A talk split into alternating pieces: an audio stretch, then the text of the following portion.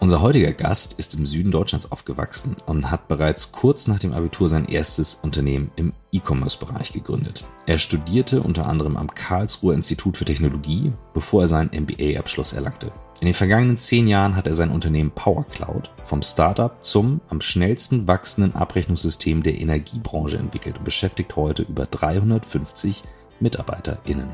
Er hat sich zum Ziel gesetzt, die Energiewende voranzutreiben arbeitet an der CO2-Neutralität seines Firmensitzes und investiert fortlaufend in nachhaltige Lösungen, Kooperationen und Startups. Das ist vor allem einer der Gründe, warum er heute hier sitzt. Seit fast fünf Jahren beschäftigen wir uns nun schon mit der Frage, wie Arbeit den Menschen stärkt, statt ihn zu schwächen. Wie kann ein Thema, das einen so wesentlichen Anteil in unserem Alltag einnimmt, wieder mehr Sinn in unserem Leben stiften? Wir suchen nach Methoden, Vorbildern, Erfahrungen, Tools und Ideen, die uns dem Kern von New Work näher bringen. Und Nachhaltigkeit und wie wir mit unseren kostbaren Ressourcen umgehen, ist ein wesentlicher Bestandteil von New Work, über den wir auch in unserem Buch geschrieben haben. Und darüber hinaus beschäftigen wir uns genau deswegen auch diese Woche wieder mit der Frage, ob wirklich alle Menschen das finden und leben können, was sie im Innersten wirklich, wirklich wollen. Ihr seid wieder bei On the Way to New Work, heute mit Marco Beicht.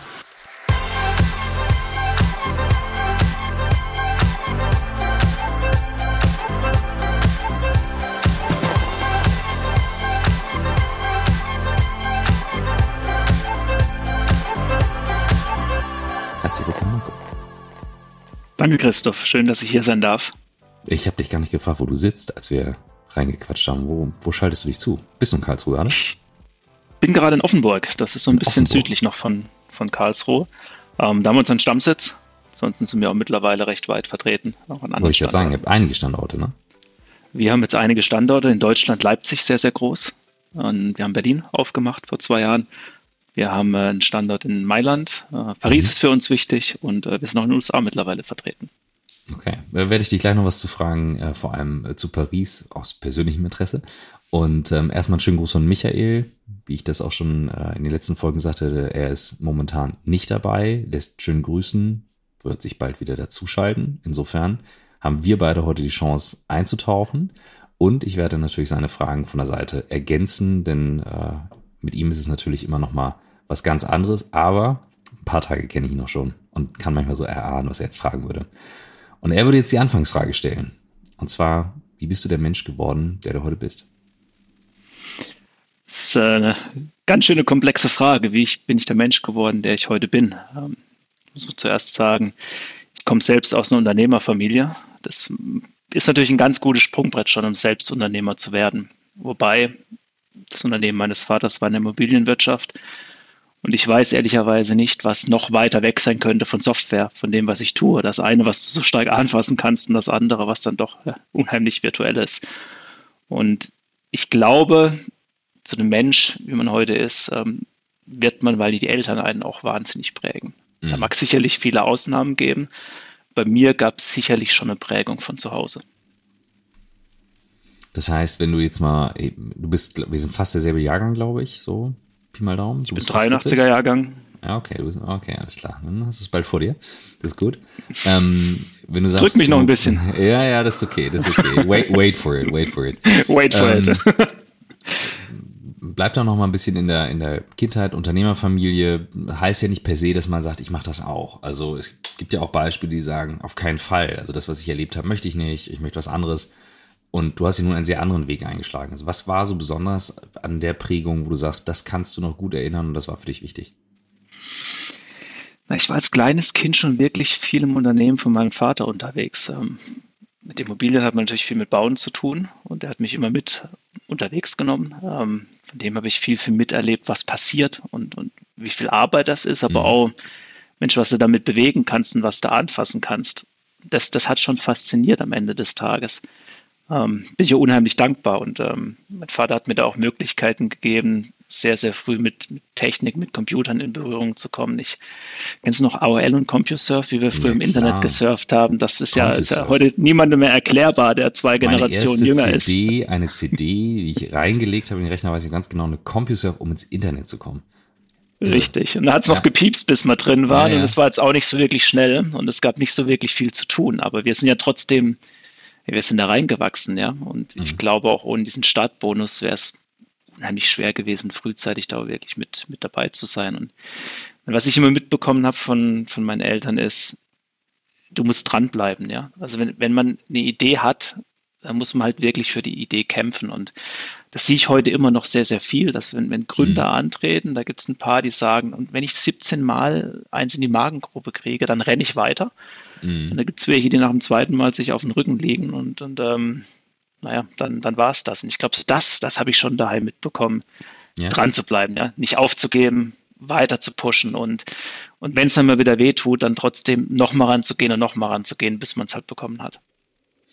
Wir haben da im Podcast letzte oder vorletzte Woche drüber gesprochen. Ähm, da ging es um das Thema, ich habe ich den, wie, wie den Zinseszinseffekt genannt bei aber Ideen, guten Beziehungen, also wirklich so dieses hinten raus zahlt es sich dann irgendwann aus. Jetzt gibt's ja aber einen ja. schwierigen Effekt. Und zwar abzuschätzen, wann ist jetzt eine Idee totgerannt? Also wann hast du das Gefühl, gleich bin ich da, gleich bin ich da, gleich bin ich da und es passiert nicht? Das ist ja dieses, äh, wie heißt das? Es gibt ein Continu Continuation Plan Continuation Bias oder sowas. Das ist äh, dieses, dieser Effekt, ähm, durch den auch Kobe Bryant äh, verunglückt ist, weil mhm. der Pilot nachweislich dem unterlegen ist und das Gefühl hat, er fliegt jetzt weiter und gleich sind wir da und das war eben der große Fehler. Und genau da an der Messerschneide dann aber zu entscheiden, ja, und jetzt bleibe ich noch ein bisschen dran und plötzlich zahlt es sich aus. Und ja. dieser feine Unterschied, hast du da Erfahrungen mitgemacht, wo du auch mal gesagt hast, da bin ich mal echt auf die Schnauze gefallen oder hat sich bis jetzt immer ausgezahlt, dran zu bleiben? Das wäre schön, wenn es so wäre. Mhm. Ähm, ich glaube, das ist bei keinem ehrlich, ehrlicherweise so. Ich habe eine Reihe Unternehmen hinter mir und nicht mhm. jedes Unternehmen klappt. Ich meine, das, das ist auch völlig normal. Ich glaube, die Kunst liegt schon drinnen, A, zu merken, wann du auf einem lahmenden Esel sitzt den mhm. du einfach nicht mehr zum Rennpferd umbauen kannst. Ähm, das andere ist, wenn du im Unternehmen sitzt, wo du merkst, das funktioniert jetzt nicht so ganz, nicht immer zu sagen, ich muss jetzt noch das, das und das und das ranbauen, sondern einfach mhm. mal wieder mit Kunden zu sprechen und zu sagen, Mensch, wo hängt es denn dran? Weil manchmal ist weniger auch mehr. Du musst manchmal Dinge auch bewusst weglassen und kleinere Bereiche stärken, statt etwas unheimlich Großes dann wieder, wieder umzusetzen. Mhm. Gebe ich dir recht, ähm, ist eine riesengroße Gefahr. Ich glaube aber auch, dass das erfolgreiche Unternehmer ausmacht, dass sie da ein Gefühl für entwickeln, weil da, mhm. da bist du irgendwann nicht mehr in messbaren Bereichen, sondern das hört sich jetzt blöd an, aber du bist im Prinzip in so einer Art Bauchgefühl dann ab einem gewissen Punkt. Und ja, dem musst du dann auch ja. folgen. Also finde ich jetzt gar nicht so verkehrt. Wir hatten einen, einen Gast, äh, Warren Rust in Folge 22 und wollten noch einen Follow-up-Podcast mit ihm aufnehmen. bei dem Vorgespräch hat er mal gesagt, haben wir leider nie, nie veröffentlicht bisher, ähm, der war Chefsekretär vom US-Präsidenten, ein unglaublicher Mann, danach wahnsinnig erfolgreicher Unternehmer. Und der sagte, sein Vater hat ihm beigebracht, alles mit Zahlen, Zahlen, Zahlen, Zahlen, Zahlen. Dann lässt du alles liegen und dann kommt die Intuition drüber und entscheidest nach dem Bauchgefühl. Also ich kann das schon sehr gut nachvollziehen in der Mischung. Ähm, da würde mich mal interessieren, wenn du jetzt sagst, eben auch, das war so deine Prägung von zu Hause. Wo lagst du mal falsch? Wo gab es mal Momente, wo du gesagt hast, oh, da funktioniert das gar nicht. Also vielleicht auch andere prägende Momente neben dem, was du zu Hause erlebt hast. Wir können doch direkt in, ins Unternehmertum gehen. Ähm, erste Firma, die ich gegründet habe, ähm, das ist in E-Commerce dann geendet. Das war mhm. aber nicht die erste Idee. Ich bin nach dem Abi direkt in die Gründung gesprungen. Mhm. Vorgezeichneter Weg war, wie gesagt, nimm die Immobilienfirma des Vaters. Mhm. Dass ich das nicht getan habe, ähm, hat vielleicht auch dem Vater nicht so geschmeckt. Es gab dann im Gegenzug einen GmbH-Mantel als Stadtkapital, das war es dann auch. Und mit dem durfte ich dann losrennen. Und die erste Idee da drin war, jetzt bauen wir mal ein Online-ERP-System für Einzelhändler. Also im Prinzip. Das war 2003. Ja, ich versuche das jetzt für, für jemanden. Versuch das mal einzuordnen. Ja, 2000, also wie Intershop damals, so, so die Richtung, also mit Verwaltung und allem drum und dran oder SAP für Online-Shops? Im Prinzip war das ein SAP mit einem integrierten Online-Shop für kleine Unternehmen. So kann mhm. man das, glaube ich, zusammenfassen. Also du hattest eine Warenwirtschaft, eine Bestandsverwaltung, ein Connector, der das Ganze in Online-Shops darstellt. Und die mhm. Idee war, Online-Shopping wird groß. Immer mhm. zurück nach 2003 denken, da war das kein Thema. Da hatten wir nee. gerade New Economy Bubble hinter uns, da ja. lag mehr oder weniger alles in den Bereichen Trümmern. Der Gedanke war immer, Online-Shopping wird groß und wir müssen also wir als Firma müssen den Einzelhändlern in der Innenstadt helfen, da mitzuhalten. Ansonsten wird es eng. Mit dem Produkt bin ich angetreten. Die, die große Herausforderung war, ich glaube, entwicklungsseitig waren wir früh, waren wir auch gut, aber wir konnten es kaum verkaufen, mhm. weil einfach der Markt nicht so weit war. Der Markt war noch nicht bereit, diese Warenwirtschaftsdaten ins Internet zu legen. Es war damals auch noch nicht so wie heute, dass Cloud ein Riesenthema war. Aber Online-Shops waren Teil davon. Wir haben dann 2005, oder mehr oder weniger, ich habe 2005 gesagt, ja, das Online-ERP müssen wir jetzt lassen, weil da stecken wir nur Geld rein, da kommen wir nicht voran. Konzentrieren wir uns mehr auf das, das das E-Commerce. Und das hat dann relativ schnell geklappt. Da hatten wir dann die Chance, auch Großunternehmen drauf zu bekommen. Und ich glaube, hätte man die Entscheidung nicht getroffen, dann wäre heute die Situation auch eine ganz andere. Mhm. Aber warst so du im Team oder hast du, konntest, du, konntest du alleine entscheiden für dich damals? Wir hatten zu zweit gegründet, wobei mhm. es schon so war, dass der, der zweite war eher der Techniker äh, mhm. und dementsprechend, ähm, ja, ich habe immer schon dieses CEO-Gen in mir gehabt, weißt du, so ein bisschen rebellisch, ein bisschen nach vorne gucken, ähm, was kann man denn tun, was, was kann man ändern und, und da mhm. kam dann auch schon die Richtung her. Hier kommt die ganz kurze Werbeunterbrechung und hier kommt ein Werbepartner, mit dem ich mich gerade angefangen habe auseinanderzusetzen. Ich kann mich gar nicht genug freuen. Ich finde es richtig geil. Das Unternehmen heißt Kaya, geschrieben mit C und Y, also C-A-Y-A. Und die Domain ist getkaya.com und euer Gutscheincode ist New Work. Also passt auf, wirklich geil. Ich habe immer davon geträumt. Postdigitalisierung und Dokumentenmanagement aus einer Hand. Ihr habt mit Kaya einen digitalen Posteingang. Das heißt, Kaya leitet die Post um, bevor die überhaupt im Unternehmen eintrifft. Scannt sie tagesaktuell und ihr könntet über die Kaya Document Cloud alle Dokumente online sehen und organisieren. Ist das nicht geil? Endlich nicht mehr dieser Papierkram. Ich habe, als ich mein erstes Unternehmen gegründet habe, ich habe mich so damit geärgert. Heute mache ich das umständlich privat für mich allein, dass das funktioniert, aber es ist ein Riesenhässel aber ich habe immer schon davon geträumt, dass das jemand macht. Ich habe es direkt bei mir im Unternehmen geteilt, also ich habe es gerade bei, bei Blackboard in, in Slack geteilt, ob wir das mal ausprobieren. Und ähm, ja, ich freue mich total über Kaya als Werbepartner hier bei uns. Ihr könnt euch die Plattform anschauen. Auf getkaya.com gibt es alle Infos und es gibt sehr viele Integrationen zu anderen Tools. Insofern probiert es aus mit dem Gutscheincode New Work und in äh, fünf Minuten seid ihr dann papierlos. Und jetzt viel Spaß mit dem Rest der Folge. Würdest du sagen, jetzt, äh, wenn man jetzt auf Gründer betrachtet, ist so von zwei Gründungstypen, ähm, gerade in einem guten Buch, gute Inspiration gelesen, Titel, komme ich gleich wieder drauf, ähm, die Almanack auf, oh, wie heißt er noch? Beschreibt zwei Gründertypen und sagt, entweder du kannst Dinge bauen oder du kannst verkaufen. Wenn du beides kannst, bist du unaufhaltbar. Und ähm, das fand ich nochmal ganz gut, weil dieses Thema Bauen, das bezieht sich auch auf Strukturen, Firma führen und so weiter, kann ja auch, aber auch Coden sein, Aufbau sein, etc. Und Verkaufen ist ja ein, unglaublich großes Feld und da kommen wir auch zu deiner aktuellen Firma noch.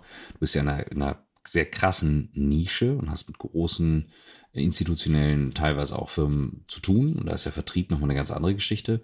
Ähm, welcher der beiden Typen bist du denn eher? Kannst du eher bauen? Kannst du eher verkaufen und warum? Ich würde da nochmal eine Ebene reinziehen, das ist auch firmengrößenabhängig. Weil solange du ein, ein kleines Unternehmen in der Startup-Phase bist, glaube ich, dass ein CEO beides tun muss. Der muss hingehen, muss der Firma den Weg geben, muss aber auch draußen beim Kunden der erste Ansprechpartner sein und das Ganze letztendlich auch zum Abschluss bringen je größer die Firma wird, je, je spezifischer wird die Anforderung auch an die Rollen. Und mhm. meine Rolle ist definitiv nicht Prozesse bauen und ähm, das Tagesgeschäft sozusagen zu führen. Ich glaube, da verliere ich dann ab einem gewissen Punkt auch zu schnell das Interesse dran und ich kann da nicht den Mehrwert stiften, wie ich auf der anderen Seite stiften kann. Und der Punkt, der mir Spaß macht, ist zu überlegen, wo wir übermorgen stehen müssen. Mhm. Zu überlegen, wo das Produkt übermorgen stehen muss. Und dann brauche ich um mich herum die richtigen Leute, die das übersetzen und in das Heute überführen. Wenn ich rein für das Heute verantwortlich wäre, in einer Firma unserer Größe, dann wird es dunkel. Das ist auf jeden Fall eine wichtige Einsicht. Lernst du aber auch erst mit der Zeit. Äh, wie, wie hat denn dein, ähm, um da jetzt nicht ganz nach vorne zu preschen zu heute, wie hat denn in der, ich sag mal, für, weil du sagtest, du hast direkt nach dem Abi gegründet, aber du hast trotzdem auch noch dein Studium gemacht, du hast noch ein MBA gemacht. Wie haben denn die Teile noch dazwischen gewirkt? Wie hat das parallel stattgefunden? Was war da für dich wichtig? Ja, also ich war immer ehrlicherweise in, der Firma zu Hause. Das, das Studium war nebenbei. Das war mhm. mit, ähm, das war auch keine Bravour, muss man ganz offen sagen. Aber da war auch so der Punkt, wo ich gesagt habe, Mensch, es muss zu Ende bringen. Ja, das hast du angefangen, das bringst du zu Ende. Da muss jetzt keine 1,0 mit Stern dahinter stehen am Schluss. Aber jetzt einfach aufgeben ist auch nicht die, die Lösung. Das war auch nicht, nicht einfach, ehrlicherweise, weil, wie es das Leben so will, ne? immer dann, wenn die Prüfungsphasen waren, wollten die Kunden auch gerade besonders viel. Ich glaube, das kennen wir heute alle, dass immer alles zusammenkommt. Und ähm, von dem her war es einfach durchziehen ziehen an der Stelle. Ja. Habe ich es gebraucht? Mai im Nachhinein vom Titel her nicht. Trotzdem mhm. hast du Dinge gelernt auf dem Weg, die dir heute helfen. Du hast so ein Grundverständnis von, von Rechnungswesen, ganz gutes Verständnis von, von BWL und VWL, das du einfach mitgenommen hast. Von ich hatte recht, das hilft dir heute natürlich auch an, an, an vielen Ecken. Mhm. Ähm, ob andere Dinge dir so viel helfen, die du auf dem Weg lernen musstest. Muss jeder für sich mal, selbst entscheiden. Wenn du jetzt nochmal entscheiden würdest, hättest du was anderes studiert? Also mit dem Wissen von heute hätte ich wahrscheinlich abgebrochen, muss man ganz ehrlich sagen. Mhm. Ähm, aber das ist jetzt auch Entscheidung aus einer komfortablen Situation. Und in dieser Situation warst du ja damals nicht. Mhm. Und andere, nochmal ein, trotzdem ein anderen, anderes Themenfeld, anderen Studiengang, also noch technischer, noch, I don't know, also ich tatsächlich wurde ich neulich mal gefragt und musste dann auch echt mhm. überlegen und äh, sagte, okay, nee, ich würde was was echtes studieren, nicht BWL. ja, ähm, so hart es klingt. Ich glaube nicht. Mhm. Ich, ich, ich glaube nicht, nein. Das wäre wieder darauf hinausgelaufen, einfach weil es auch gut zu mir passt. Jetzt muss man wissen, ich war davor auf einem Wirtschaftsgymnasium, also das ist mhm. schon immer was Interesse gewesen, auch wie das im größeren Kontext zusammenhängt. Da wäre nichts anderes rausgekommen bei der Entscheidung. Was ich spannend fand, als, ähm, als wir jetzt auch gesprochen hatten und im Vorfeld beim Einlesen und ähm, manchmal sagt man ja, okay, es sind offensichtliche Geschäftsmodelle. Ich habe aber eine große Begeisterung, das wissen unsere ZuhörerInnen, ähm, für das Thema Cloud. Also mein erster Cloud-Service war Salesforce 2003. Du sagtest gerade, wie früher es war, da waren die zwei Da Jahre warst Markt, du aber ja? ganz früh dabei, ja. ja also ja, das, das, ist schon äh, sehr, sehr stark. Mein damaliger Chef sagte, no way, wir legen keine Daten ins Internet. Ähm, ein, ein geiles Modell, irre. Ich hatte auch mit Philipp tatsächlich drüber gesprochen, mit Philipp Westermeier, der auch sagte, diese Services, die wachsen. Jetzt mhm. hast du eine Firma, die heißt Power Cloud. Und ich versuche es jetzt richtig zu beschreiben. Ihr macht im Prinzip oder habt gestartet mit dem Thema Abrechnungsmanagement in der Cloud für Energiedienstleister. Also eure Kunden sind dann, korrigiere mich, zum Beispiel eine E.ON, eine RWE, die euch nutzen als Service, richtig? Das ist richtig, wobei wir nicht damit gestartet sind. Ja, das wäre jetzt meine Frage gewesen. Wie in Weil, Gottes Namen geht man in diese Nische und setzt sich mit diesem Unternehmen auseinander? Bevor wir auf das Thema Nachhaltigkeit kommen und alles, was dranhängt, weil das ist ein, das zentrale Thema, warum du hier bist, aber ja. das interessiert mich jetzt schon. Also wenn ich dir jetzt sagen würde, ich bin morgens aufgestanden und die Idee lag ja, da, dann würde ich dich anlügen. Ja, ähm, da, das sehe ich dir auch an. Ohne, ohne Scherz. Auf die Idee, da, da kommt keiner. Das hat sich anders ergeben. Und zwar im E-Commerce haben wir auch für, für Energieanbieter dann Portale gemacht, wo du online deinen Strom wechseln kannst. Und das war so um die 2010 auch wieder sehr, sehr früh. Mhm. Also alle Verivox und Co., wo du Bewertungen hast oder so in die Richtung. Genau, da, Verivox ist eher so ein, so ein Vermittler. Stimmt, und die ja, Versorger genau. haben diese Portale ja auch selbst aufgebaut. Ja, ja, okay. Mhm. Und da sind wir als erstens reingegangen und haben gesagt, Mensch, wir, wir helfen den Energieversorgern mal etwas smarter online zu verkaufen, weil mhm. Mensch, da waren sie einfach noch nicht zu diesem Zeitpunkt. Haben dann begonnen, haben Produktbaukasten gebaut, haben Online-Strecken gebaut. Äh, damals hast du viel mit Callcenter noch vertrieben, haben Oberflächen mhm. gebaut für, für Callcenter und sind dann irgendwann zu dem Punkt gekommen, wo wir es nicht verstanden haben, warum die Versorger diese viel besser kalkulierten Produkte, die wir gemacht haben, mit so dynamischen Wechselboni und, und Flexboni, warum die die nicht verwendet haben. Und stattdessen immer wieder mit der Gießkanne draußen rumgelaufen sind und Boni wild verteilt haben. Also so Wechselboni, ne? wenn du wechselst von einem zum anderen, kriegst du eine, eine, gewisse mhm. Gutschrift. Und dann haben wir angefangen, oder habe ich angefangen, mit, mit denen zu reden. Äh, und dann sagte einer der ganz Großen zu mir, ja, wir, wir haben das durchgerechnet. Das, was ihr macht, ist gigantisch. Also wir könnten da Geld sparen im sieben-, achtstelligen Umfang im Jahr. Aber weißt du, Marco, wenn wir das einmal in unsere Abrechnungssysteme laden, was du da jeden Tag rauswirfst, und das waren hunderte Millionen von Preise, dann geht bei uns halt der ganze Betrieb nicht mehr, weil das, das ertragen die Systeme nicht. Ja? Das, das kann man da gar nicht reinladen. Wir können so 10.000, 16.000 Preise verwalten und dann ist Ende, ja, dann, dann, dann ist vorbei. Und das war so der Punkt, wo ich denke, Mensch, da, da muss doch irgendwas gehen, ja. Also das, das ist ja, mhm. ist ja Steinzeit, sorry, wenn ich das so sage. Ja. Mhm. Ähm, reingeschaut und ähm, also du ja, hast dir denn mal so ein System angeschaut, war, ein Rechnungssystem? Das kannst du dir nicht vorstellen, wie das aussah, ja. Also das war halt wirklich wie noch 20 Jahre zuvor. Also mhm. so eine IT haben wir davor im E-Commerce nicht mehr gekannt. Das war echt schwerfällig. Und dann ging es los, ja, also was kann man tun? Und dann haben wir angefangen, erstmal nicht ein Energieabrechnungssystem zu bauen, weil ich habe nie dran gedacht, dass ein Energieversorger, das sind ja alles Schwergewichte, ja, dass mhm. die ihre Abrechnung zu uns geben. Mhm. Also haben wir angefangen, ein Stützsystem für die Abrechnung zu bauen, das diese, diese flexiblen Boni einfach nur abrechnet. Und in dem Moment der Abrechnung reinschießt in das alte schwerfällige System. Und dann hat der erste kleinere Versorger gesagt, naja, jetzt machst du das schon, dann kannst du doch die ganze Energierechnung bauen, ist doch viel einfacher, haben wir weniger Schnittstellen. Und wir waren alle mal ein bisschen jünger und im jugendlichen Leichtsinn sagst du, ist ja Minus plus mal geteilt, so schwierig kann es am Ende auch nicht sein. Das machen wir schon, ja. Und wir waren gebootstrapped, Geld in der Gründungsphase kannst du auch mal brauchen. Mhm. Ähm, und dann haben wir mal angefangen, so ein Abrechnungssystem zu skizzieren, zu bauen und dann wurde das schon richtig viel, weil so, so eine Energieabrechnung am Schluss zu bauen, das ist echt nicht so kompliziert. Aber überhaupt mal an den Punkt zu kommen, mit den ganzen regulatorischen Prozesse, die Messwerte bekommen, bei Gas, Zustandszahl, Temperaturen zu bekommen, alles, was du brauchst, plus Produkte, die ein Versorger sich natürlich immer wieder neu ausdenkt, dann wieder zusammenzubringen und hinten in Zahlungsprozesse zu führen, da wird es dann schon komplizierter, ja. Und da haben wir jetzt mittlerweile über zehn Jahre dran gebaut haben glücklicherweise in Deutschland auch schon über 10 Millionen Endkunden jetzt auf der mhm. Plattform.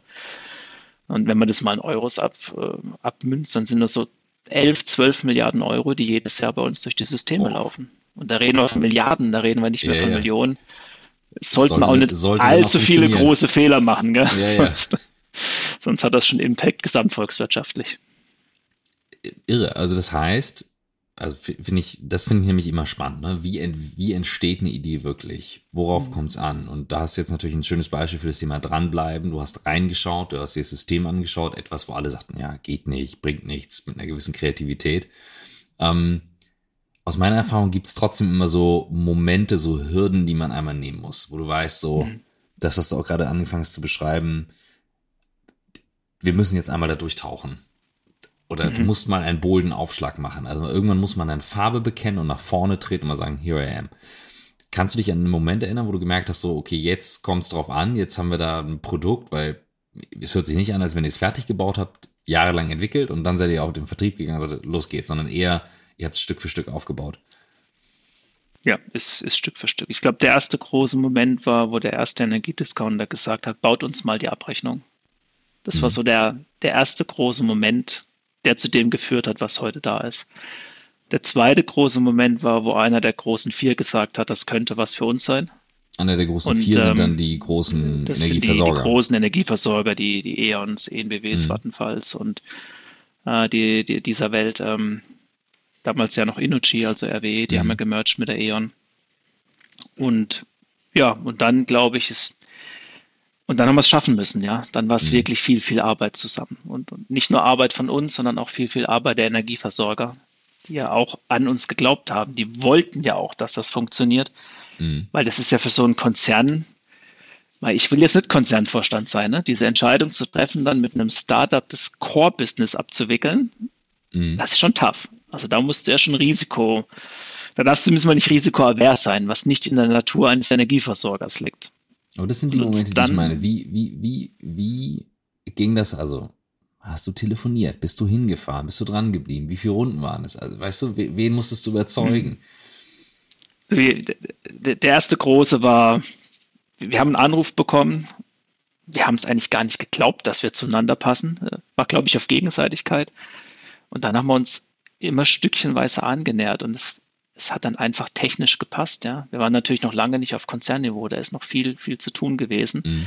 Ich glaube, womit wir als Firma echt punkten konnten, war dieses, also dieses Startup-Spirit, das du mitbringst. Mal mhm. Dinge nicht 120 Prozent zu tun, sondern überlegen, was sind denn die 80 Prozent, die ich wirklich brauche.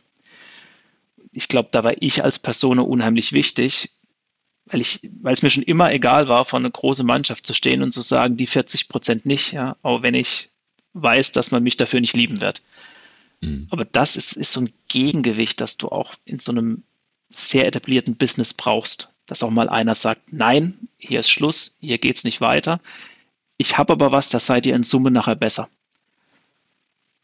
Und das ist wieder so eine CEO-Aufgabe, weil da kannst du niemanden hinschicken. Das, das funktioniert nicht. Da musst du dastehen und das musst du vertreten und das musst du auch glaubhaft vertreten, ja.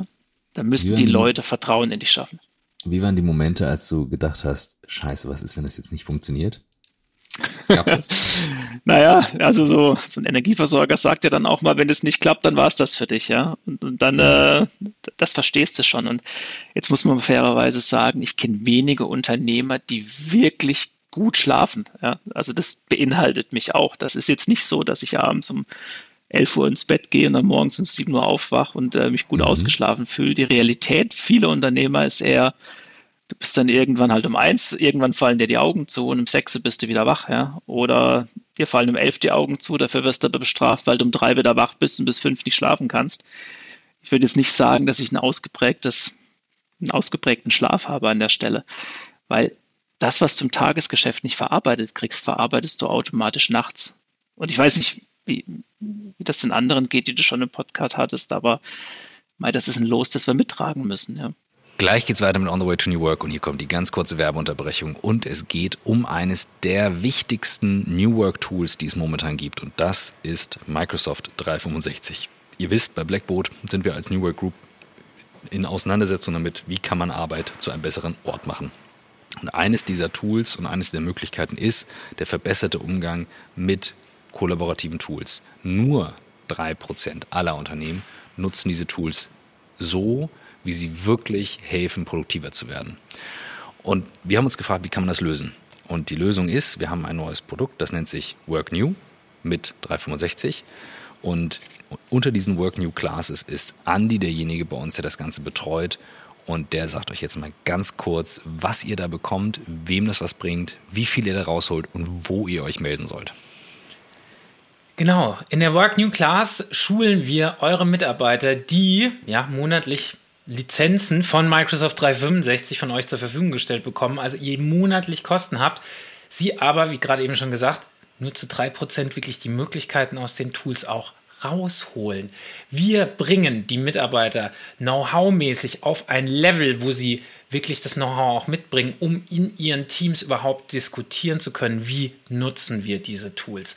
Anhand von Live-Trainings, Checklisten, ähm, einem Learning OneNote, ähm, Workhack-Posts, ähm, Videos, die extra dafür aufgenommen sind, um wirklich zu verstehen, wie funktionieren die Tools hinten dran und wo liegen da auch die Effizienzgewinne. Denn das wäre oder ist unser Anliegen dann auch, diese 3% zu steigern, 3% die Teams nur nutzen, um zu chatten und Videocalls zu machen. Das ist tatsächlich dann auch ähm, ja, liegen gebliebene Effizienz ähm, und überhaupt verpasste Chancen, wie man neu zusammenarbeiten kann, eben Work New With. Und ähm, das Ganze gibt es bei uns für ja, einen relativ schmalen Taler von einer Standard-Setup-Gebühr einer kleinen plus 89 Euro pro Teilnehmer. Und das ist wirklich günstig, wenn man bedenkt, was man monatlich eh schon für Microsoft 365 zahlt und wirklich auch was rausholen kann. Also Work New Classes, meldet euch über die Blackboard-Website, blackboard.com, da findet ihr alle Infos, ihr kennt das Spielchen mittlerweile, Kontaktformular und WhatsApp. Oder wenn ihr diesen charmanten jungen Mann hier eine E-Mail schreiben wollt, ich meine natürlich nicht mich, sondern den, der mir gegenüber sitzt, Andy, dann erreicht ihr ihn unter andy at blackboard.com. So, und jetzt noch deine Telefonnummer. Na okay, lassen wir. Also, meldet euch, wir freuen uns auf euch und äh, ja, Work New Classes. Ein neues Zeitalter bricht an. Jetzt viel Spaß mit dem Rest der Folge. Wir haben ja eine sehr bunte Mischung an Leuten im Podcast. Ja, ne? Also wir haben ja Wissenschaftler, Schüler, Studenten. Wir haben ja wirklich alles dabei. Also ich würde jetzt mal sagen, es gibt viele mit einem sehr gesegneten Schlaf. Ich kann es durchaus nachvollziehen, was du sagst. Also die, die Folgen, wo wir Experten hatten zum Thema Schlaf, da gibt's diverse Folge. Äh, Chris Orell ist so eine Folge, ähm, Nils äh, Behrens ist so eine Folge vom Lanzerhof. Ähm, die lohnen sich sehr mal reinzuhören. Und wenn du sagst Thema Schlaf, hör dir die mal an. Und Michael das hat ganz lange ein, ein Buch bei mir gepitcht. Und ich dachte so, ach komm, Michael, hör auf, nee, ich habe keine Zeit. Also lies das mal, lies das mal. Und das ist ähm, Why We Sleep ähm, von, ähm, oh, wie heißt der? Matthew, ich such's, Walker, Matthew Walker. Ich glaube auf Deutsch das große Buch vom Schlaf, wenn ich mich nicht irre. Und das ist so ein Schinken, aber für jemand, der sich an Details interessiert, was stattfindet, was im Hirn passiert, warum der REM-Schlaf so wichtig ist, warum man geredet ist, wenn der fehlt und, und, und, super spannend. Und er schreibt auf den ersten Seiten, dass das Buch ganz wunderbar beim Einschlafen gelesen werden kann. Und es ist völlig okay, wenn man einschläft dabei. Weil wenn das hilft, super. Und ich habe es tatsächlich auch mal zum Einschlafen gelesen. Ich bin super eingeschlafen. Ich glaube, er sagt so oft das Wort Schlaf, dass man irgendwann einfach wegsegelt. Also kann ich dir nur empfehlen, ein tolles Buch und hier an der Stelle auch mal danke für mich, äh, an Michael, der, der hat da, ist da wirklich dran geblieben. Ähm, ich kann das total nachvollziehen, was du sagst. Und ich wollte ja äh, so ein bisschen auf das Thema hinaus, so diese, diese Magic Moments. Und Magic Moments sind aus meiner Erfahrung ganz nah wieder an diesen zwei Scheidewegen dran. Oh shit Momente oder ja. Magic Moments.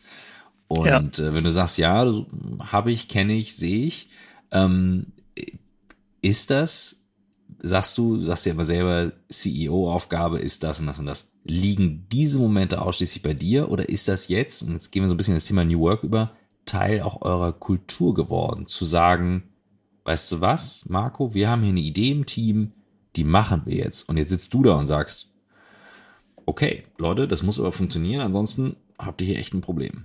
Oder sagst du, nee, die Momente, die liegen bei mir? Ich, ich glaube, du brauchst eine Fehlerkultur im Unternehmen, weil Fehler passieren überall. Das ist, das ist bei uns genauso. Und je schneller eine Firma wächst, je mehr Fehler passieren leider, weil du halt immer mehr Leute mit, mit reinnimmst. Ich glaube, es ist völlig falsch, jemanden für einen Fehler an die Wand zu stellen, wenn er ihn das erste Mal macht. Ich glaube aber auch dran, wenn du ihn das zweite oder dritte Mal machst, muss man drüber sprechen. Und dann ist das Gespräch vielleicht nicht 100% angenehm an der Stelle. Mhm. Der Unterschied ist vielleicht, die Fehler, die du auf einer CEO-Ebene machst, die sind schwieriger zu reparieren. Und die sind härter, weil die sofort mit der Strategie und der Vision einhergehen. Und wenn du da in die falsche Richtung galoppierst, ist alles, was du ändern willst, mit sehr, sehr viel Zeit verbunden und nicht nur mit Geld. Wenn du zwei, drei Ebenen drunter einen Fehler machst, dann ist es meistens nur Geld und überschaubare Menge von Zeit und das kann eine Firma tolerieren und akzeptieren. Das ist mir auch wichtig. Also ich will nicht, dass irgendjemand in meinem Unternehmen ein ähnlich schlechtes Schlafverhalten hat wie ich, weil das ist nicht notwendig. Das ist meine Aufgabe, das Risiko zu tragen. Und ich sage auch immer, ich bin ja für 350 Leute verantwortlich, plus die mhm. Familien. Da bist du ja irgendwann bei 800.000, irgendwas in der Richtung. Aber da hängen ja noch viele Dienstleister wieder an uns dran und viele mhm. Freelancer an uns dran. Also irgendwie hast du zwei, zweieinhalbtausend Leute, die du am Schluss für verantwortlich bist. Und jetzt können wir noch weiterdenken und sagen, faktisch bist du für die Abrechnung Energieversorger verantwortlich. Also wo ist das Ende der Verantwortlichkeit? Mhm. Und das muss ich ja tragen und, und absichern, womit, ja, womit das anders ist. Ähm, für den Einzelnen finde ich extrem wichtig, dass er ein beschütztes Umfeld hat, in dem er sich entwickeln kann. Und ein beschütztes Umfeld hat, in dem er sein Team entwickeln kann. Das heißt nicht, dass bei uns irgendwie alles Zuckerwatte ist, also das beileibe nicht bei diesem Wachstum. Aber du darfst dich nicht jeden Tag fürchten, einen Fehler zu machen und dafür sofort zur Rechenschaft gezogen zu werden. Ansonsten killst du A, jede Innovation, Du baust ein Konstrukt, wo nur noch Absicherung relevant ist. Da kommst du dann irgendwann mal so, wie es in vielen Konzernen läuft. Und äh, du, du kaufst dir unheimlich viel Politik ein, wenn du das, wenn du das forcierst. Ist ja aber nicht so einfach, so eine Kultur aufrechtzuerhalten. Ne? Also in der Theorie bin ich ja. total bei dir. Im Alltag, beim ja. Wachstum, an verschiedenen Standorten. Du hast gerade die wunderschönste, eine der wunderschönsten Städte der Welt genannt, Paris. Ähm, andere Kultur als äh, bei dir mit Sicherheit. So, wie ist aus, also ganz konkret deine Erfahrung, wo du sagst, okay, ähm, ja, weil ich finde diese Größe, in der ihr seid, wahnsinnig spannend in diesem Markt, also dieser, dieser Nischenmarkt, der, der ist ja kein Nischenmarkt mehr, aber die, die Software as a Service Tools aus einer Nische heraus, in der Größenordnung, da sagte auch, wie gesagt, Philipp im letzten Podcast, das, das sind Wachstum, du schichtest einfach nur noch oben drauf. Du hast die Chance, einfach damit immer konstant weiter zu wachsen. Aber was du da baust, dieses wertvolle Konstrukt an Menschen, die miteinander arbeiten, die können, also auch das ganze Thema, ne, New Work steht für eine Arbeit, die einen Menschen stärkt. Du gehst positiv mhm. aus der Woche. Mhm. Wie, wie konkret gehst du davor? Hast du, habt ihr Stellen, die sich darum kümmern? Bist du selber dafür mit drin? Ähm, können deine Leute mitdiskutieren? Also das finde ich wahnsinnig spannend, bevor wir gleich mal in Richtung Nachhaltigkeit auch mal fragen, weil da hast du auch einiges. Aber lass uns erstmal das einmal noch betrachten. Nee. Unterteilen wir mal die Frage. Also das erste Wichtige ist, du musst doch wissen, für was du arbeitest wenn du als Unternehmen deiner, deinem Team nicht sagen kannst, warum wir das tun, und das, was wir tun, ist ja anstrengend, dann glaube ich, dann hast du keine Chance am Ende des Tages. Wenn du das Warum wirklich so hinbekommst, dass es jeder versteht, dann wollen die Leute auch erfolgreich sein. Und wenn sie erfolgreich sein wollen, dann machst du Brücken über Themen, die du heute noch nicht im Griff hast. Wenn du unser Wachstum anschaust, unsere Prozesse hinken immer der Menge der Leute hinterher. Mhm. Wir schaffen es nicht, die Prozesse ausreichend gut zu machen für die Menge der Leute, die da sind und hängen immer ein Taktzyklus hinterher. Wenn du aber Teams hast, die erfolgreich sein wollen und in sich raus das treiben, dann hast du den Vorteil, dass du eine Brücke hast, bis du wieder an diesem Punkt bist. Und du musst auch transparent sein. Ich habe Anfang des Jahres auch zu meinem Team gesagt, im letzten Jahr haben wir echt äh, fast verdoppelt die, die, die Kapazität, mhm. die, die wir bei uns selbst in der Firma haben. Ich weiß, welche Schmerzen ich euch zufüge. Und ich weiß, welche Herausforderungen ich neben dem Tagesgeschäft euch zufüge, weil ihr Leute onboarden müsst. Der eine oder andere Prozess ist noch nicht so weit und das tut mir leid. Ich kann es nur im Moment nicht ändern, weil wenn ich diesen Wachstumsschritt nicht jetzt lostrete, dann haben wir in zwei Jahren vermutlich ein riesengroßes Problem. Also wir müssen diesen jetzt gehen. Und wenn du das offen auf den Tisch legst, hast du viele Leute, die dir helfen. Und die bilden auch dann, wir nennen das Gilden, wo sich dann mit dem Thema beschäftigen und überlegen, wie kann man das verbessern. Bei uns hat sich im letzten Jahr, und das ist remote bei vielen Firmen passiert, so eine Meeting Mania eingeschlichen. Mhm. Und dann kämpfen wir mit einer Truppe diese Meeting Mania wieder weg. Und wir haben da so coole Filmplakate, wo Meeting Rules draufstehen. Hört sich jetzt alles so ein bisschen ne, ähm, marketingmäßig an. Aber da konnten sich alle mit identifizieren, weißt du? Und und dann kriegst du das relativ schnell wieder nach unten getrieben. Und das, das schafft dann ja auch wieder eine gewisse Zufriedenheit. Ja. Und davon gibt es ganz, ganz viele Themen. Wenn wir zur Nachhaltigkeit gehen, habe ich eine extra Truppe, die kümmert sich um Nachhaltigkeit. Wenn wir zu, zu Feedback und Personal gehen, habe ich eine eigene Truppe im HR sitzen, die kümmert sich um das. Mhm. Ähm, OKR-Prozess kümmern wir uns natürlich im C-Level drum. Ja. Das sind so Themen, die musst du, die musst du treiben. Und dann ähm, glaube ich, brauchst du auch Verständnis im Team, dass du in einer großen Wachstumsphase halt auch Prioritätenänderungen hast. Und ich glaube, das ist das Schwierigste, ja. Wenn du, wenn du diese Prioritätenänderungen durchziehen musst und du kriegst sie nicht ausreichend transportiert, da fängt es dann an, schwierig zu werden. Und da müssen wir auch immer wieder dagegen arbeiten. Gleich geht's weiter mit On the Way to New Work und hier kommt unser Werbepartner, den ihr schon kennt, nämlich Beides, geschrieben mit Y, also B-E-Y-D-E-S. Beides New Working Culture. Beides wurde, wie gesagt, schon vorgestellt, hat sich seitdem aber weiterentwickelt zu einem, und ich kann das nur geil finden, Creator House. Ne? Ihr wisst, ich habe Create sogar auf den Arm tätowiert, um mich jeden Tag daran zu erinnern. Ein Creator House unter dem Motto, wir sind mehr. Bietet eben auch mehr und beides hat eben das Thema Beyond Desk, also sprich flexible Schreibtische, Offices, Konferenzräume, aber auch ein Podcast-Studio und ein übergreifendes Netzwerk, das bei Fragen zum Thema Gründung und Markenentwicklung unterstützt. Und Leute, ganz ehrlich, Podcast ist immer noch ein Thema, bleibt ein Thema, wächst immer noch weiter und es hilft total, wenn man alles vor Ort hat. ich sitze hier zum Beispiel in unserem Büro in Berlin und habe ein Setting mit Licht, mit Ton, mit Kamera. Es ist einfach alles da, was man braucht. Und sowas bekommt ihr bei beides dann eben auch. Richtig cool mit Podcast-Studio. Also, schaut es euch mal an. Ihr findet das Ganze auf der Website beides.io. Und mit On the Way to Beides bekommt ihr 10% auf jede Art von Buchung. Völlig egal, ob Tages- oder Jahresmitgliedschaft. Jetzt viel Spaß mit dem Rest der Folge. Kann ich richtig gut nachvollziehen, ist äh, auch bei uns, wir sind viel kleiner äh, als ihr, ein Riesenthema. Ne? Wenn eine Prio, eine Richtung, wenn sich etwas dreht. Und es gibt ja so Wellen, in denen Unternehmen dann auch durchgehen. Ne? Also die, die Stufe vor 10 Millionen Umsatz, dann davor das sogenannte Tal des Todes, wo viele durchgehen und nicht durchkommen. so. Ähm, und jetzt hast du gerade OKRs genannt, auch als ein Tool. Und wir hatten vorhin auch Salesforce genannt. Und ähm, wir hatten vor einigen Jahren mal den Gründer von Slack äh, im Podcast, Stuart Butterfield, der irre erfolgreich an Salesforce verkauft hat für fast 28 mhm. Milliarden Dollar. Und offensichtlich da, also zumindest Stand jetzt, gut integriert wird, was die da machen. Ne? Die laufen da sehr eigenständig, alles keine Frage. Und Salesforce hat, das erinnere ich aus der Zeit, als ich angefangen habe, mich mit Cloud zu beschäftigen, der Mark Benioff, der Gründer, der war vorher Vertriebler bei Oracle. Siebel meine ich, oder? Oder Siebel, irgendwie sowas. Er war sehr erfolgreich. Und er hat mal ein Coaching bei dem Tony Robbins mitgemacht, diesem Guru-Coach.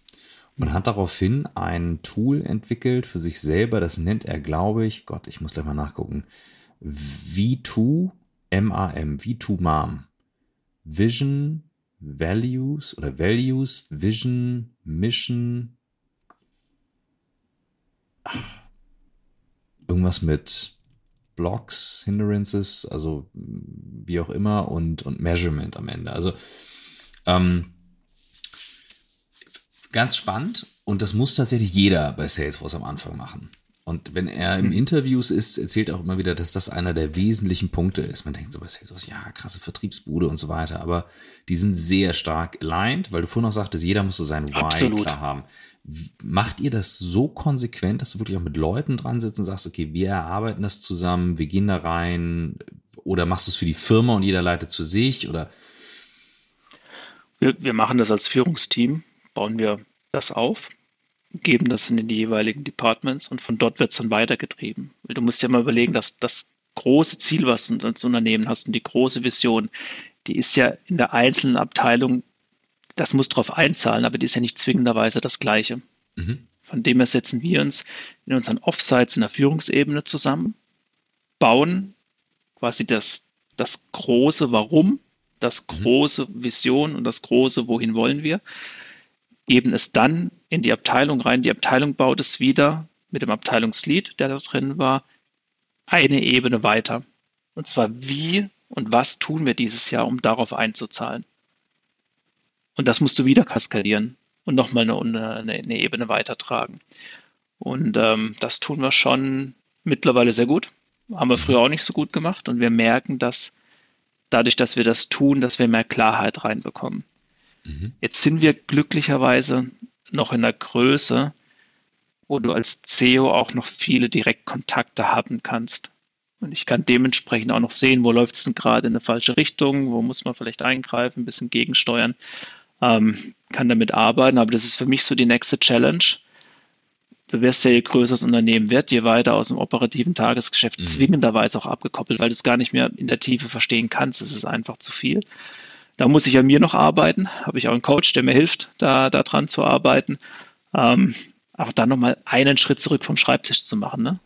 Mhm. Und zu helfen, ja, dass wir am Schluss wieder zusammenlaufen, ohne wirklich im Einzelnen, bei uns ist es User Story oder im einzelnen Epic drin zu stecken. Das mhm. ist einfach viel zu groß geworden dafür schon. Jetzt ist der Prozess, den du beschreibst, der ist klassischer Top-Down und jetzt sind wir ja, wie wir im mhm. Vorgespräch festgestellt haben, zwei mhm. alte weiße Männer mit einer beide, in beiden Fällen immer stets gut sitzendem Seitenscheitel und Frisur. Ähm, könntest du dir vorstellen, ich habe Swantje im Ohr, die, unsere, unsere Co-Autorin vom Buch, ähm, die jetzt sagen würde, naja, ganz ehrlich, Jungs, super, Äh, Habe ich aber auch schon äh, bottom-up gemacht mit Teams und haben den Vorstand informiert gehalten, haben mir aber gesagt, entspannt euch mal, wir arbeiten es hier im Team, ähm, mhm. in welche Richtung es geht und zeigen euch mal, wie der Prozess auch andersrum funktionieren kann.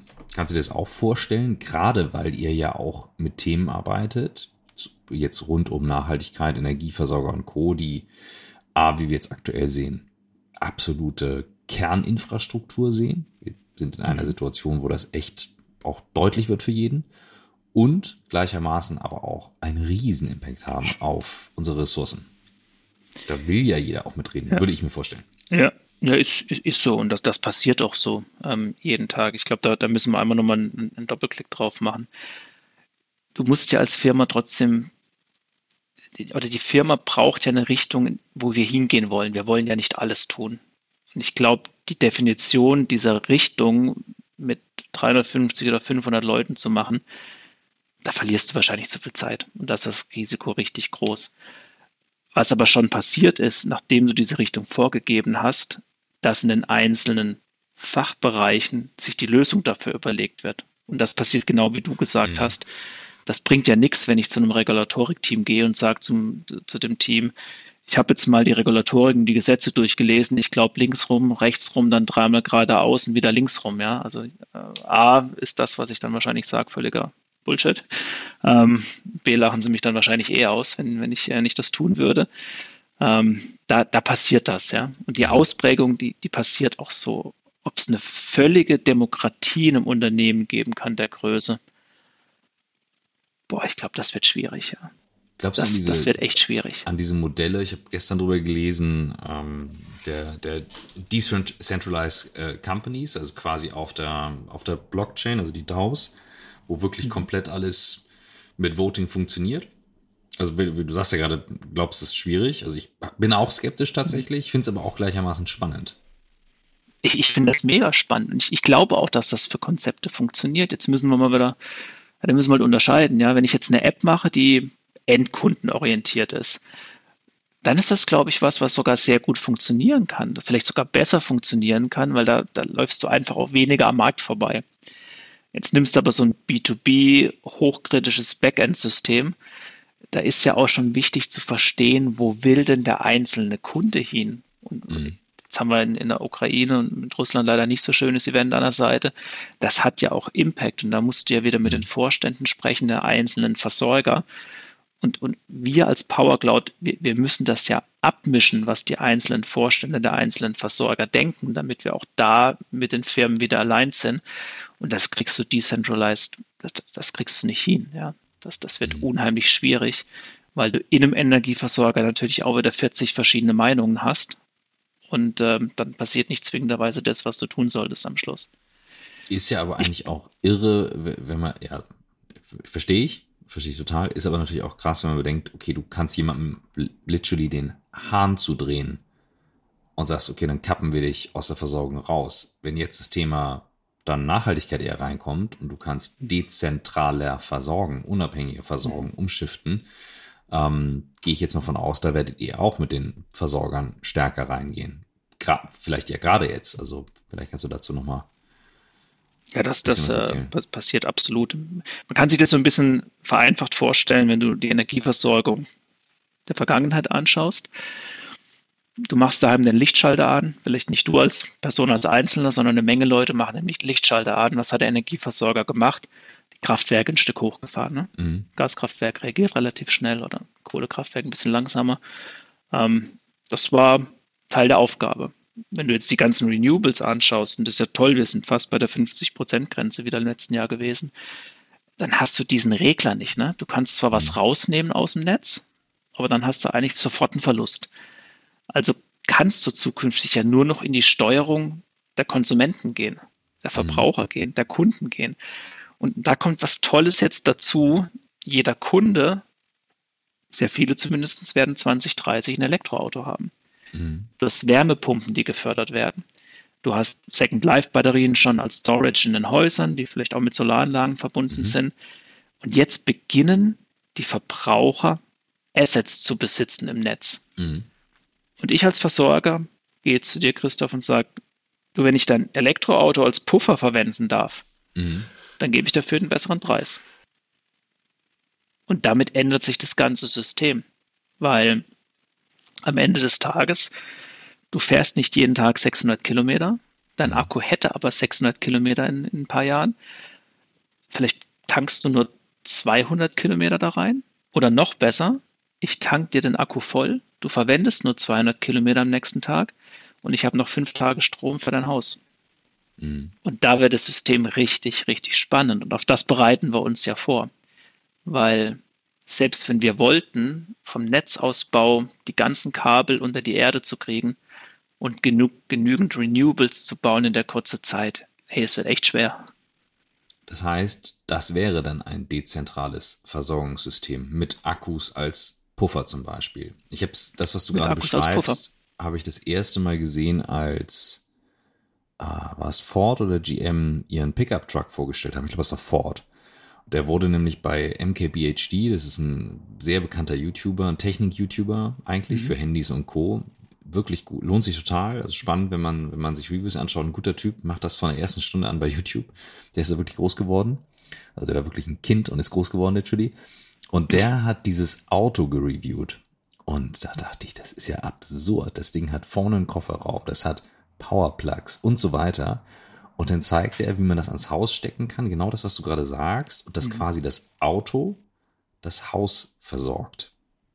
Finde ich ein richtig spannendes Szenario. Wenn du jetzt sagst, und das ja, ist nicht da, weit weg. Da, wollte ich gerade sagen. Also das heißt, das ist nicht weit weg. Die Komplexität entsteht dann aber eben durch, wie verteilst du die Last, wo holst du es her, wen hast du drin. Oder aber wo? das ist lösbar am Ende okay. des Tages. Ne? Aber selbst wenn du diese Last verteilst und Du als Kunde hast eine App, wo du sagst, ich will nur am nächsten Tag ein paar Kilometer fahren und nicht einen vollen Akku ähm, ausfahren.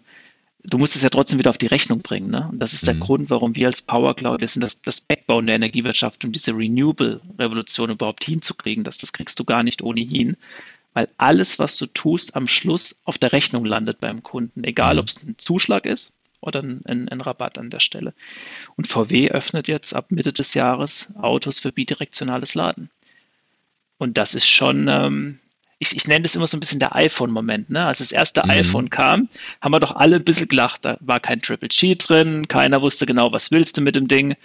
Und dann kam das iPhone 3G und dann haben wir schon weniger gelacht. Und heute wird gar keiner mehr lachen über ein iPhone. Mhm. Ähm, da sind wir lange über diesen Punkt drüber. Und die Zeit war ja auch nicht unheimlich lang. Mhm. Von dem alten Einzeiler Nokia bis, bis dahin. Und wir stecken, was Energieversorgung angeht, gerade in einem iPhone-Moment. Das, das jetzt, klingt äh, alles noch ja. verrückt.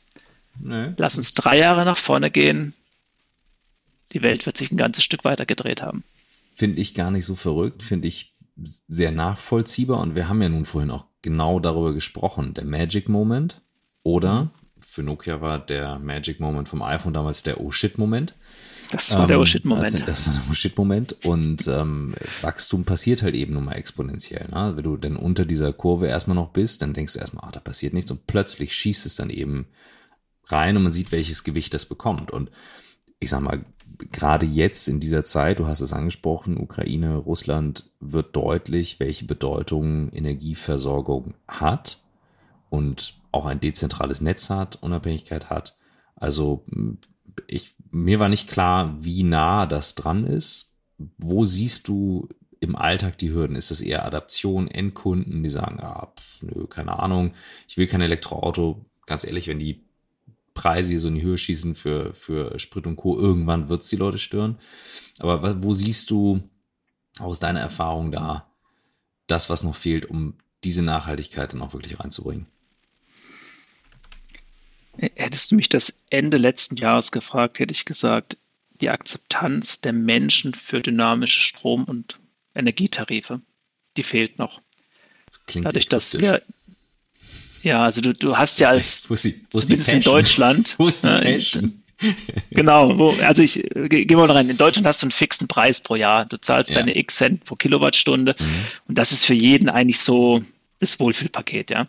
Mhm. Die Realität ist, Strom kostet nicht x Cent zu jeder Tageszeit und schon gar nicht an jedem Tag. Der ist mal teurer und mal günstiger und und diese Akzeptanz hat völlig gefehlt. Jetzt haben wir einen brutalen Preisschock gerade erlebt und, mhm.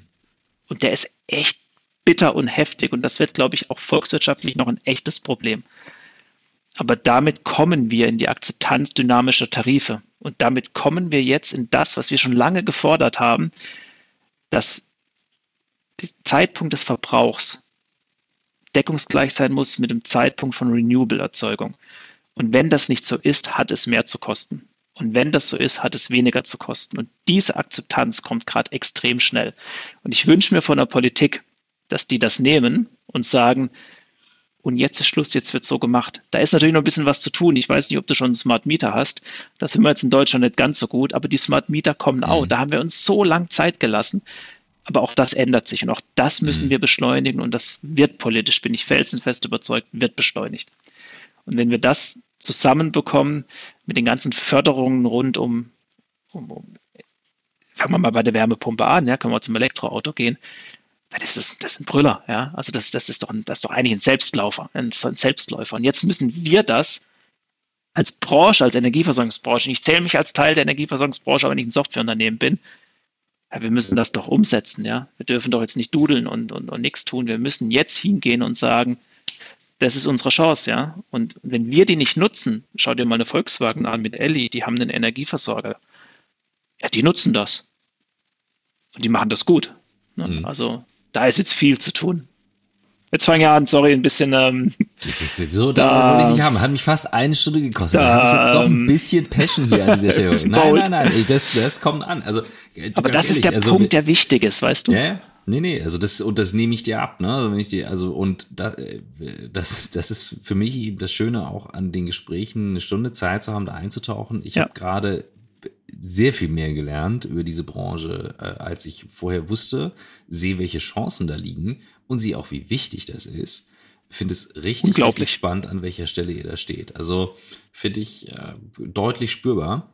Und ich selber bin eigentlich immer der Timekeeper, wenn wir zusammen sind. Ich sehe gerade, wir rennen jetzt auf die Stunde zu. Das habe ich gerade durch Zufall gesehen, weil ich hier einen Clip markiert habe. Ähm, und das zeigt eben, ja, das äh, ist faszinierend. Also ich glaube, da wird noch einiges zu sehen sein von euch, bin ich mir sehr sicher. Gibt es denn etwas, und das wäre jetzt so eine Frage, so Richtung Endspurt, die immer wieder kommt, wo du deine Inspirationen herholst für dich, wo du wieder auflädst? Wenn du mal nachts nicht schlafen kannst oder irgendwas Inspirierendes lesen willst, oder hast du ausschließlich Guilty Pleasures? Ja, wo, wo hole ich meine Motivation her? Das, also ich bin ehrlicherweise brutal von dem, was ich tue, schon eigenmotiviert. Und aber liest du, also liest du, du, du willst du was schaffen. Ich lese viel zu wenig. Das, das, mhm. da, da ist einfach die Zeit auch gar nicht da. Was ich extrem gerne mache, ist, ich stelle mich an ein leeres Whiteboard und fange an zu malen. Und schreibe mir die Themen auf, die ich mit vielen Leuten besprochen habe tagsüber und versuche die dann wieder am Whiteboard zusammenzupuzzeln mhm. und diese Stellen zu finden, die, die nicht passen. Ich bin persönlich jemand, ich verliere, wenn ich ein Buch lese, extrem schnell die Geduld. Das geht mir zu langsam. Ich fange dann an, jede vierte Zeile zu lesen, irgendwann jede achte. Wenn ich den Kontext nicht mehr verstehe, gehe ich wieder auf jede vierte Zeile. Also das, ein Roman wäre, glaube ich, gar nichts für mich an der Stelle. Ja.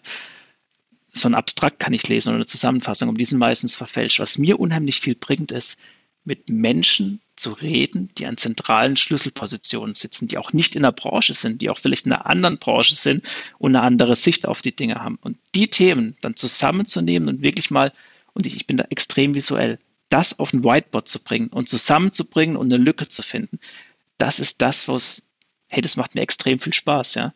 Und das kann ich dann wieder mitnehmen, ins Team bringen und dann können wir das Ganze lösen. Und am Schluss geht es ja darum, es zu lösen. Also kein Scheiß, dann habe ich eine Buchempfehlung für dich. also, Sehr gut.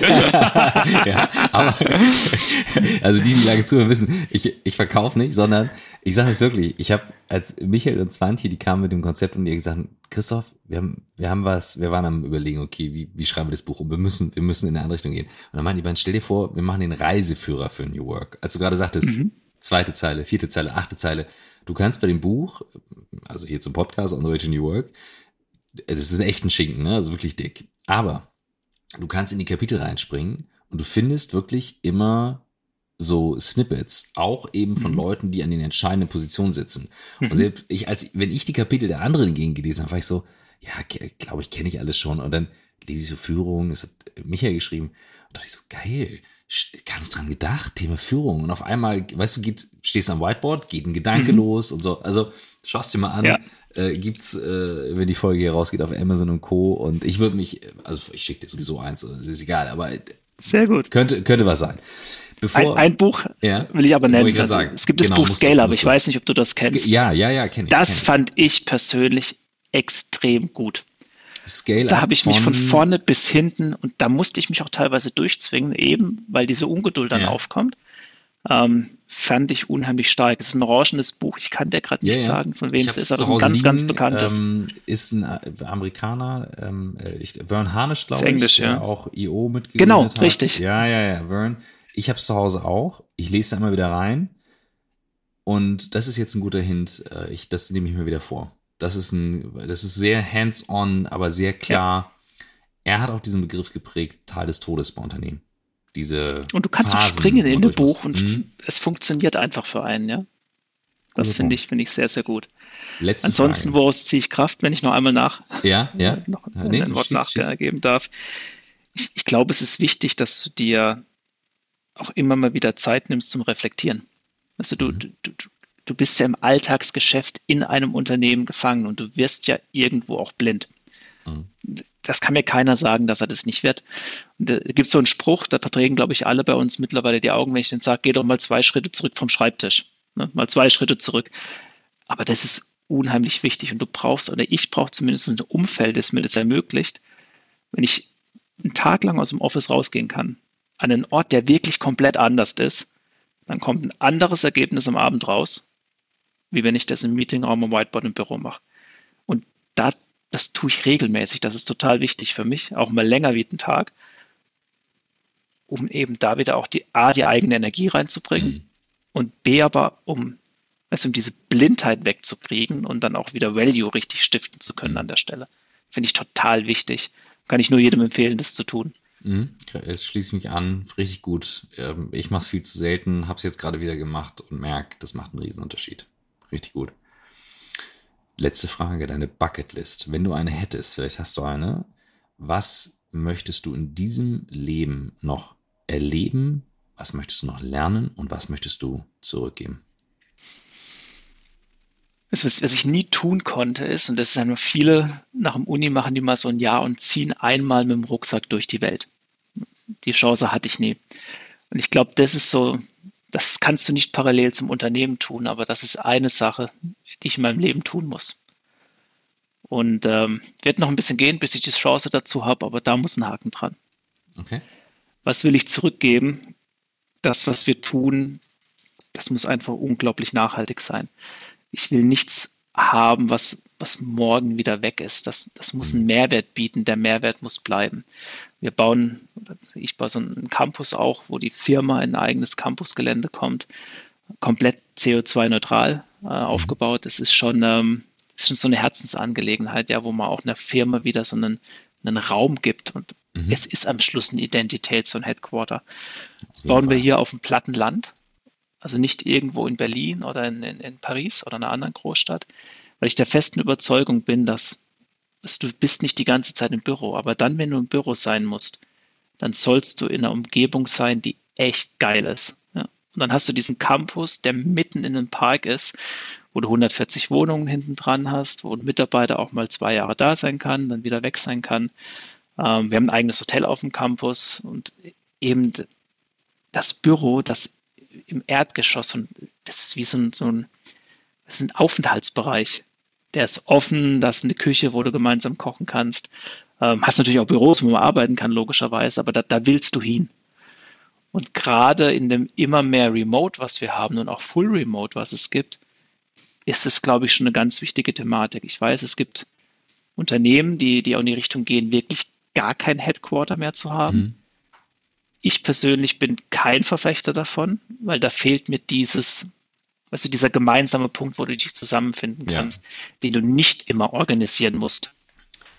Also, sprichst mir aus der Seele, ne? Wir haben trotz aller Digitalität bei uns ist das Thema Räume auch ein Buchkapitel zum Beispiel geworden, bei uns ein Firmenthema geworden, wo mhm. wir jetzt früher Cloud-Tools gemacht haben, heute Räume mitgestalten, weil die eben unserer Philosophie nach eben Teil, wir haben ja Cloud gemacht, für Kommunikationssysteme Teil der Kommunikation sind die Räume. Und das, was du gerade beschreibst, absolut. Ich bin sehr gespannt zu sehen, wenn es fertig ist. Also wenn du dich mal melden würdest mit Bildern oder Videos, wenn wir mal anschauen könnten, wie ihr das dann umgesetzt habt, würde mich sehr interessieren. Kann ich total nachvollziehen. Und was würdest du noch lernen wollen? Ich glaube, da gibt es da gibt's vieles. Wobei Lernen an sich ähm, in der Energiewirtschaft natürlich viel. Das viel Wichtigere ist, glaube ich, irgendwann muss man mal lernen, eine innere Zufriedenheit zu entwickeln. Und ähm, das ist so mein, mein persönliches Ziel. Ich hoffe, dass das irgendwann eintritt. Ähm, es ist nicht so, dass ich das in mir verspüre, obwohl viele sagen, mir müsste da sein. Ähm, meine persönliche Herausforderung ist immer, ein, ein Erfolg ist für mich nur der Beginn der nächsten Herausforderung. Es fällt mir unheimlich schwer, für mich als Person einen Erfolg zu feiern. Und irgendwann, irgendwann muss ich das lernen, eine innere Zufriedenheit zu entwickeln. Damit würde ich nur sagen, das lassen wir jetzt einfach mal als Schlusswort so stehen und wirken. Marco, vielen, vielen Dank. Das war wirklich sehr spannend. Ich habe viel gelernt. Danke dir. Ich danke dir für die Möglichkeit. War sehr kurzweilig. Geile Folge. Äh, für mich eine totale Überraschung. Wir haben ganz selten, also meistens haben wir so viele Gastvorschläge, dass wir gar nicht wissen, links, rechts, wo machen wir weiter und haben dann Ideen.